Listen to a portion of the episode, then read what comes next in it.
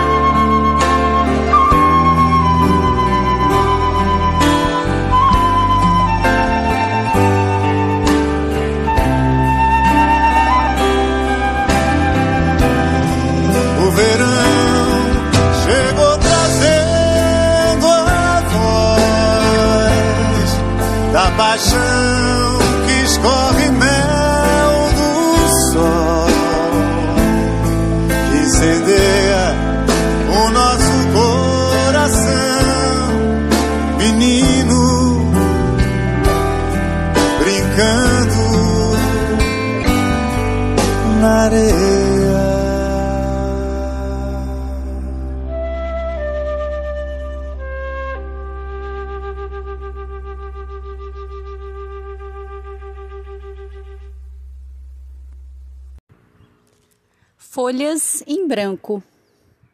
Hoje vai ser mais um episódio aleatório, mas não tanto. Eu vou deixar para vocês uma playlist depois no final. Não sei exatamente se vai ser o final, se vai ser metade, quanto que eu vou falar hoje. Mas uma playlist que me tocou muito. Nossa! É que eu tava catando amora e a minha mão tá toda vermelha. Eu olhei pro meu joelho e parecia sangue, mas é que eu joelhei em cima de umas amoras eu esmaguei. Aí eu não consigo fazer um podcast sério, né? Tá bom, então vamos voltar. estava dizendo, vou gravar um episódio hoje aleatório, mas não tanto, para falar de algumas coisas. Ontem, quando eu fui pesquisar a música para um dos episódios, que cada vez que eu faço episódio com alguém, eu peço para para essa pessoa me mandar uma música significativa para ela, que diz dela. E aí eu ponho de fundo musical, de início, dito e misturo as falas. E quando eu fui pesquisar a música de ontem, caiu numa playlist que me tocou muito, de histórias minhas, histórias passadas. E fiquei ali ouvindo, era quase meia hora de playlist, mas eu quis ouvir ela inteirinha e agora eu caminhando aqui pelas ruas, aqui num domingão à tarde, um bairro que não tem um carro na rua, catando amora. Fiquei acho que uns 20 minutos ali catando amora e, e comendo. É, me deu vontade de falar. Então, hoje, mais um episódio aleatório solito. Eu tenho muitas histórias já escritas, na época que eu escrevi em papel, que devem estar guardadas lá, umas caixas de papelão, dentro de um armário, que tem caixas fechadas desde que eu me mudei de uma casa em 2009. Foram para um apartamentinho que eu morei até 2011 e onde eu estou até hoje há 10 anos. Caixas fechadas. Que estranho, né? O que será que contém essas caixas? Ali dentro, eu acredito que tem ainda uns dois diários meus da época que eu era adolescente, eu escrevia, e que sobreviveram à minha época de adulta, onde eu tive de dar fim nos meus diários, por motivos que muitas mulheres vão entender. E, mantive. Só que além dos diários de adolescente, eu criei o costume de escrever também em agendas. Era como se fossem esconderijos meus, onde eu me despejava, como se fosse um amigo secreto, um amigo imaginário, onde eu conversava coisas que talvez eu não pudesse conversar com mais ninguém. E ali ficaram diários agendas. O tempo vai passando e a gente vai transformando estas formas de escrever. Muitas vezes a gente abafa e para de escrever.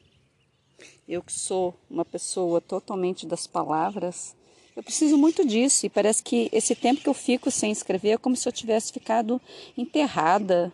Sabe aqueles montes de areia de praia onde fica só a cabeça para fora? Mas se ficasse a cabeça para fora, acho que até conseguiria falar, né? Não sei, talvez fosse uma forma de enterramento mais por inteiro. Talvez uma gaveta onde eu tivesse me enfiado dentro e tivesse passado a chave. Mas aí volta naquele episódio das gaiolas, né? Será mesmo que eu estava trancada ou eu não quis sair? Eu vivo digerindo as coisas. E já faz algum tempo que eu tô naquele processo de sair o segundo livro. É que tem tanta coisa que eu gostaria de escrever que eu ainda não defini, não consegui circular em volta de qual história que eu vou escrever. Se é alguma história minha, se é história de viagem, que tem algumas histórias que vale muito a pena contar para atiçar fogo mesmo, para riscar fósforos e jogar para as faíscas acenderem e as pessoas irem. Tem muita história boa para contar. Aí eu penso nas minhas historietas, as minhas historinhas, as minhas crônicas que eu costumava escrever no blog e que agora estão virando episódios solitos no canal de podcast.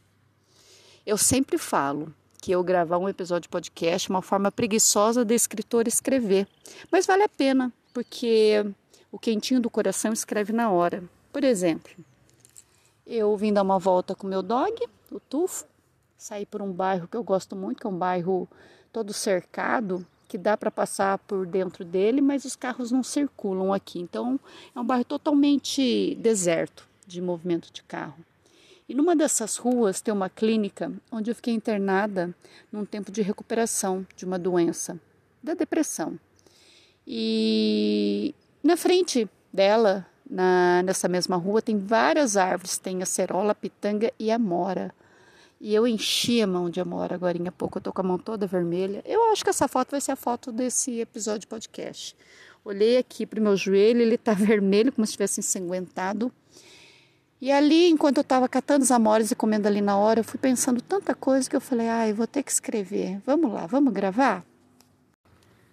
Enquanto eu ia colhendo amora por amora e pondo na boca para comer, eu já ia eu acho que isso é mal de escritura. A gente viaja tanto, a gente não para um minuto de pensar e querer escrever. Se eu ficasse com o gravador ligado, conectado, grudado na, no meu rosto em algum lugar aqui para ir gravando tudo que eu penso, nossa, eu teria uns 100 livros escritos. Então, eu colhia as amoras e pensava, né? A gente tem mania de, de juntar, de armazenar. E não precisa. Eu não precisaria pegar uma cestinha, uma sacolinha de mercado e encher para levar para casa, mesmo porque a mora é gostosa, colhida no pé na hora e comida ali na hora, saboreada, debaixo do pé. E quando ela vai para casa, ela perde um pouco daquilo. Você pode até fazer um suco gostoso, gelado e que fica muito bom, mas o gostoso mesmo é colher e comer na hora. Enquanto eu colhia ali, comia na hora, eu quis tirar uma foto, falei, meu, isso aqui veio da história. Eu vou querer fotografar. Aí enchi um pouco a mão para tirar uma foto, tirei foto da amora no pé, tirei foto na minha mão. Mas essa história de colher algumas amoras para pôr na mão e fotografar, já a gente vê o que acontece, as amoras caem. Então é bobagem. As coisas têm que ser degustadas na hora e não guardadas para um depois. Metáfora boa essa, né? Eu acho que eu sou muito sutil. Eu adoro escrever por metáforas, falar por metáforas. Entenda quem quiser amora tem que ser degustada na hora. Não adianta guardar para depois. A amora, a amores, é só na hora que ela tem sabor. Tá, falou de amora. Depois disso, você não estava falando da playlist, Suzy? O que, que você queria dizer da playlist?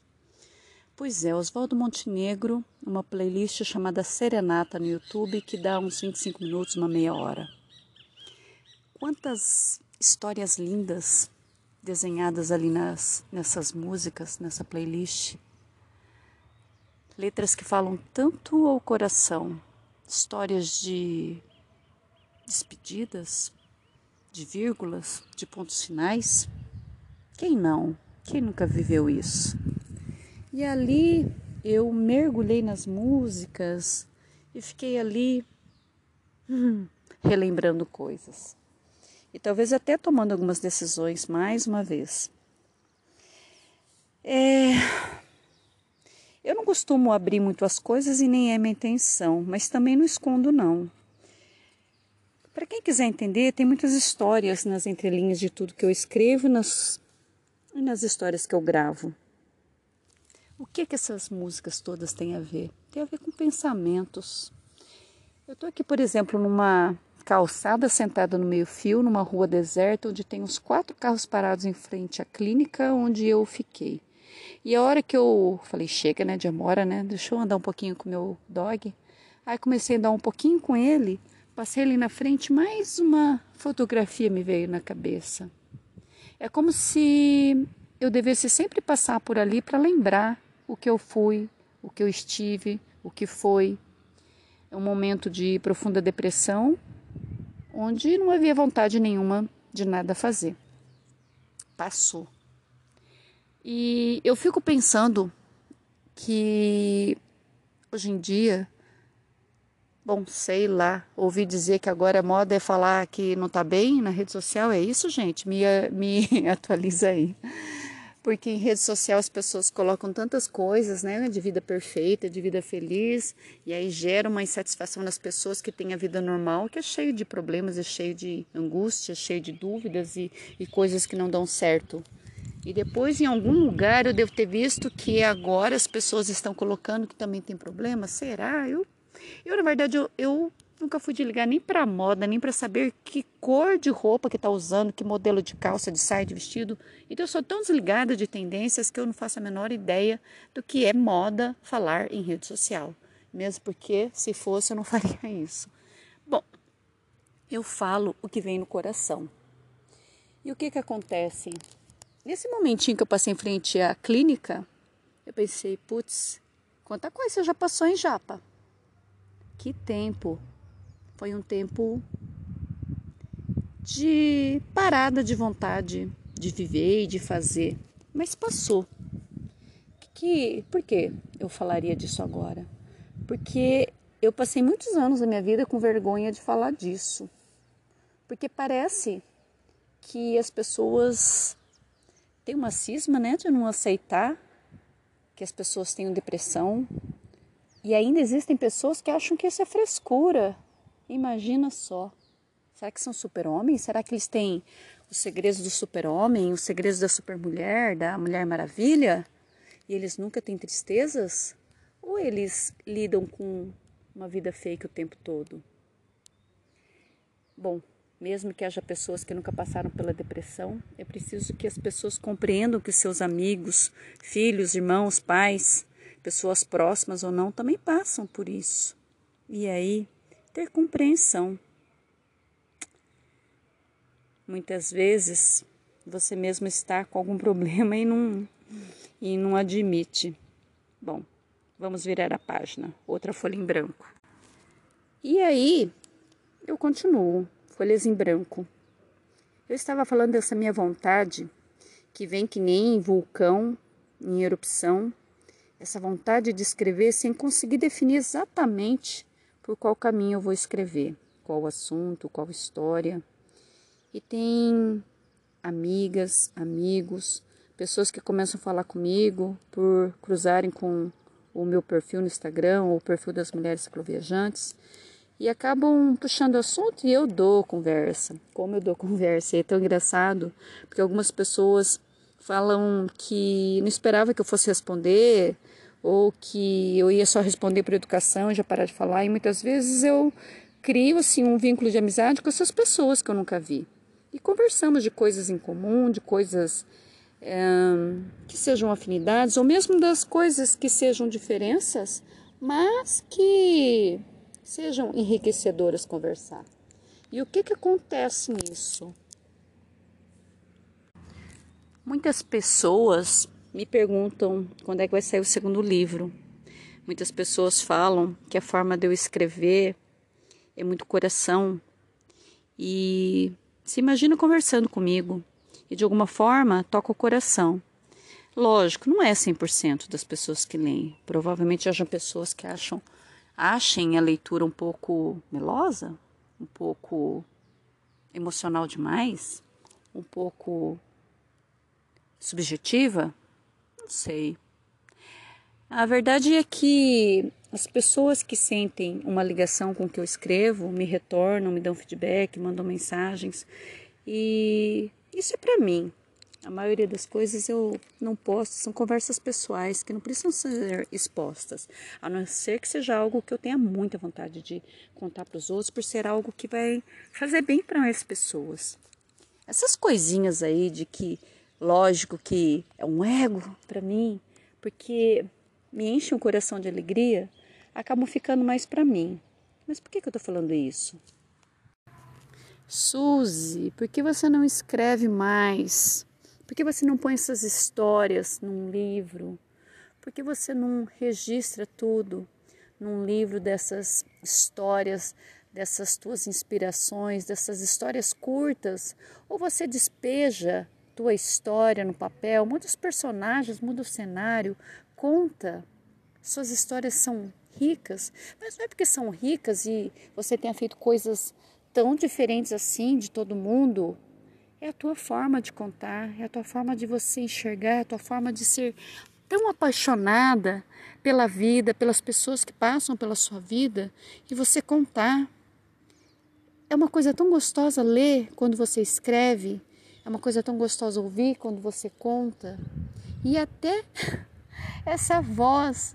Ah, não, essa eu tenho que contar. Eu nunca gostei da minha voz ouvindo ela gravada. E de vez em quando eu escuto alguém falando que é gostoso ouvir a minha voz, que a minha voz acalma. Pode um negócio desse? E aí eu respondo: Nossa, tem vezes que eu tô com a voz tão menininha, tão suave, tão doce. Tem vezes que eu tô com uma voz mais serelepe, elétrica, que não paro de falar. E tem vezes que eu tô com uma voz de mulher falando. E é tão engraçado essas versões, porque depende do jeito que a gente acorda, depende a personagem que acordou, depende a Suzy que eu sou naquele dia. E o que acontece? Tem muitas histórias para contar, sim. Tem, tem sim. E o que, que eu vou fazer? Escrevo? Por fim, essa história de gravar podcast tá me deixando é muito sem vergonha. Ou escritora preguiçosa que eu virei, hein?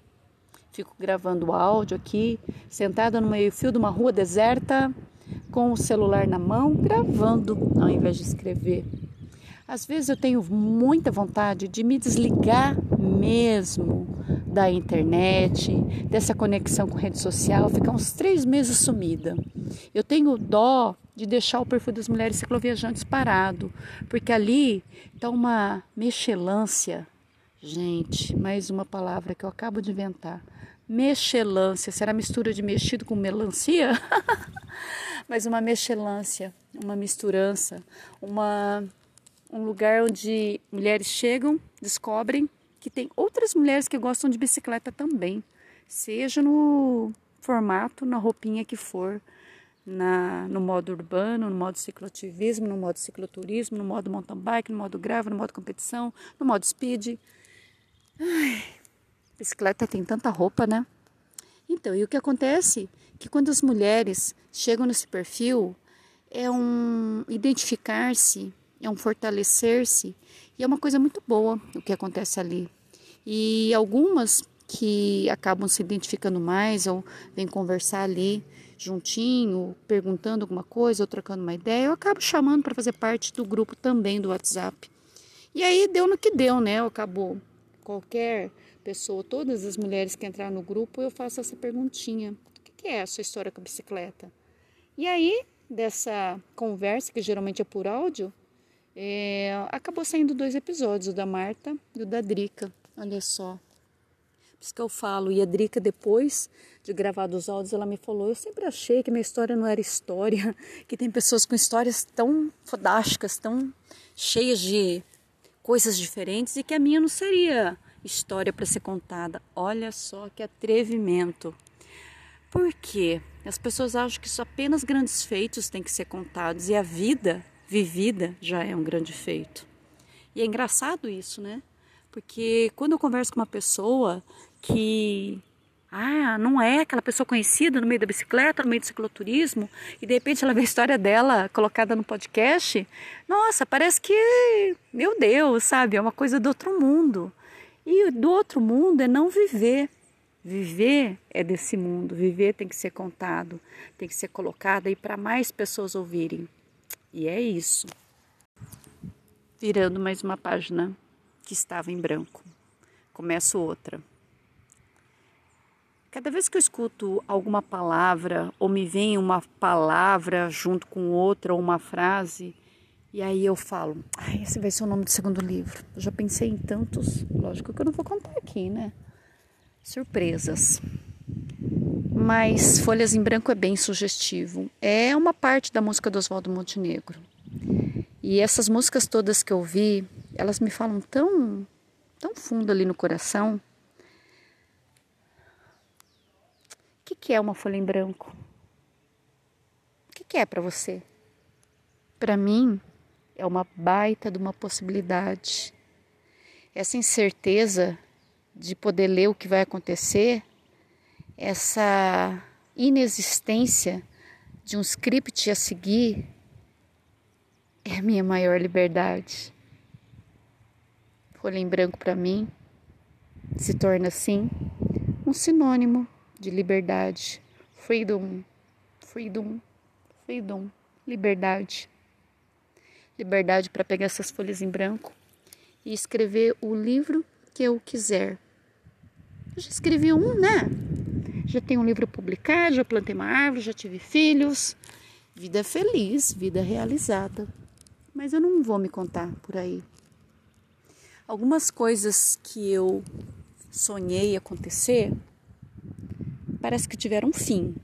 E às vezes acontecem uns déjà vus que eu não entendo direito e parece que retornam e aí apagam e somem.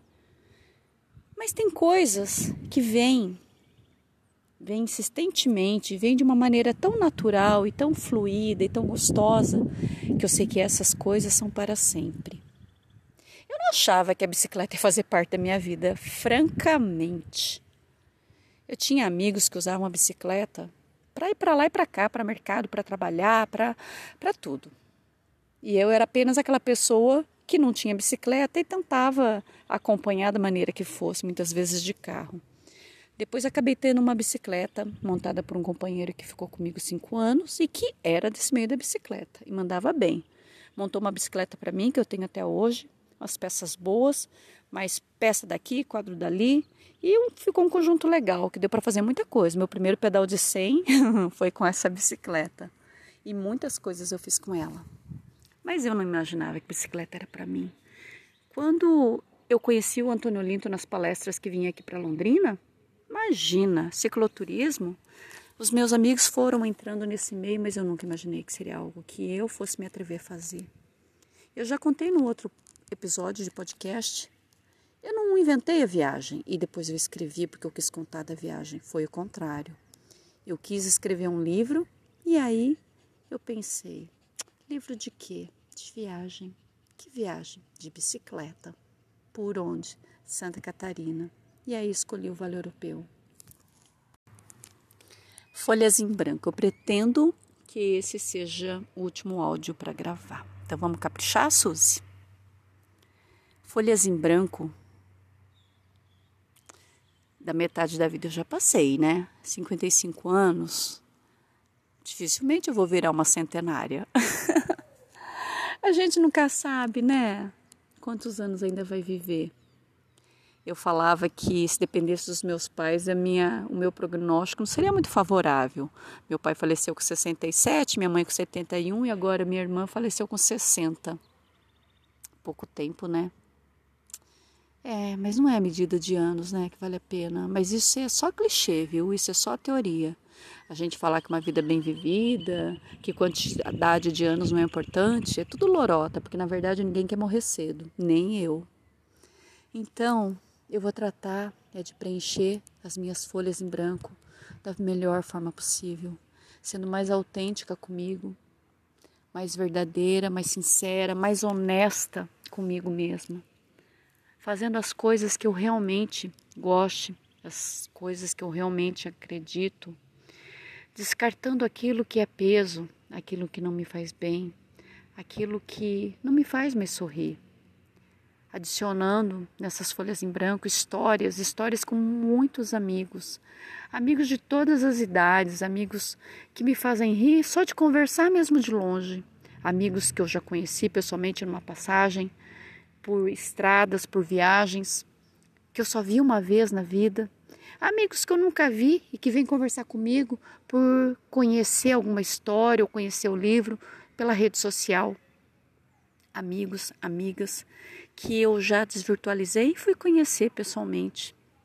Esses amigos, por mais que as pessoas possam até querer botar costume e falar, ai, são amigos porque não convive todo dia. Mentira!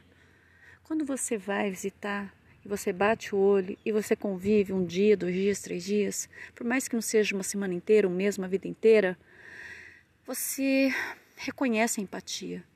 Você reconhece quando as pessoas estão na mesma frequência que você e que tem uma sintonia.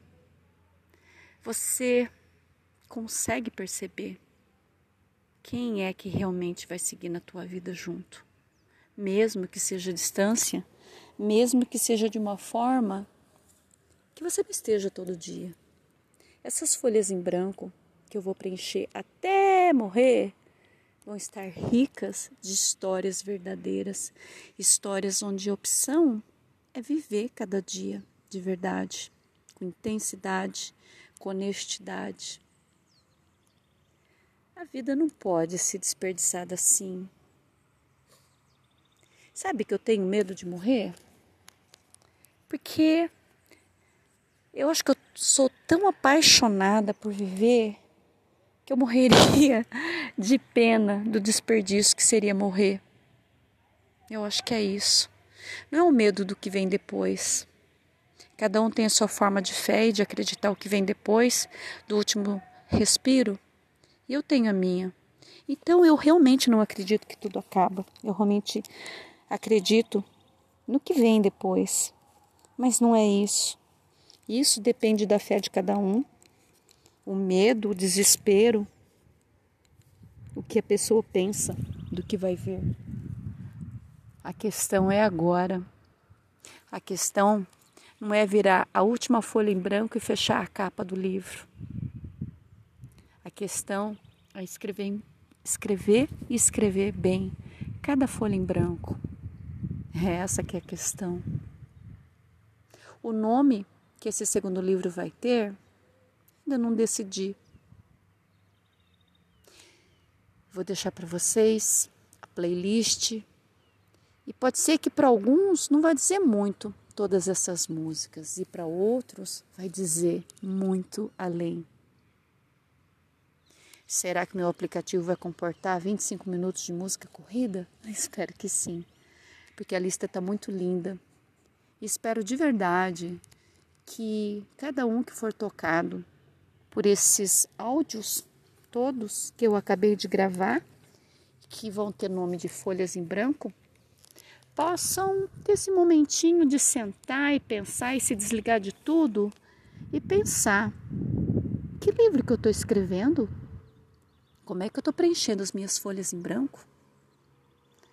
O que, que vão ler no meu livro depois que eu me for? Qual é a história que você está escrevendo? Pensa nisso. E aí, gostou? Profundo, hein? Os meus solistas estão ficando cada vez mais, ai, mais alma, mais coração. É assim, eu me dou o direito de escrever de voz aqui no podcast as coisas que vêm e que eu escreveria normalmente com palavras escritas numa tela de celular, ou escreveria em caderno universitário, escreveria em papel, em tela de computador, e acabo escrevendo aqui por áudio. Eu falo que é escrita de escritora preguiçosa, mas eu vou tomar jeito tomar jeito, tem um monte de coisa que eu preciso organizar na minha vida, desde a minha casa, meu carro, minha bicicleta, meu coração, minha cabeça, várias coisas para organizar e começar a andar para frente, que atrás vem gente. Então, segue virando mais uma página em branco, vira a sua folha Pega o seu livro e carrega ele sempre com você, para escrever cada folha com muita honestidade, com muita verdadeirez, com carinho, com generosidade com você mesmo, porque a vida está aí para ser vivida. Boa vida! boa viagem, boa estrada, boa escrita. Até, até mais.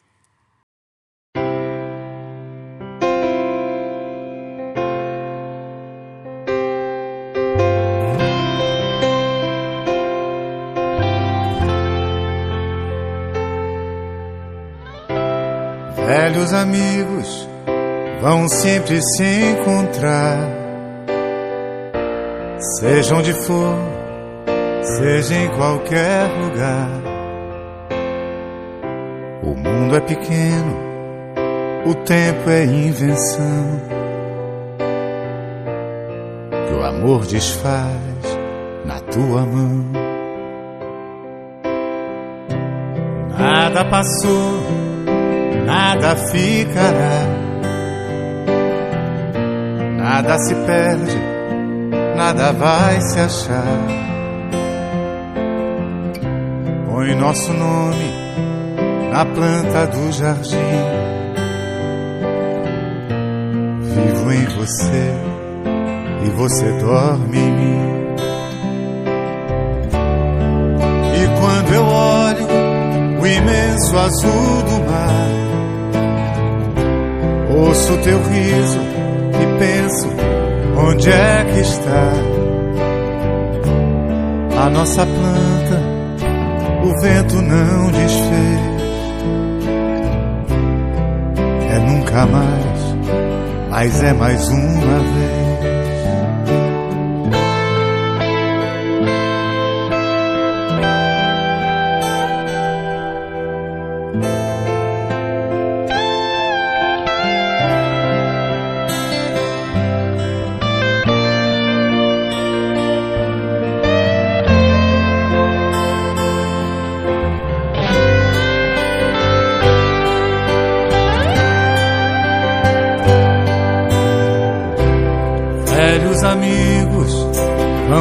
Sempre se encontrar.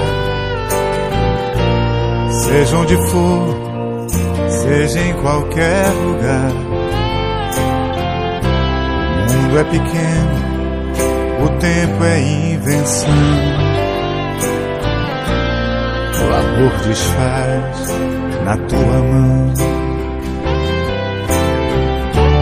E quando eu olho imenso azul do mar.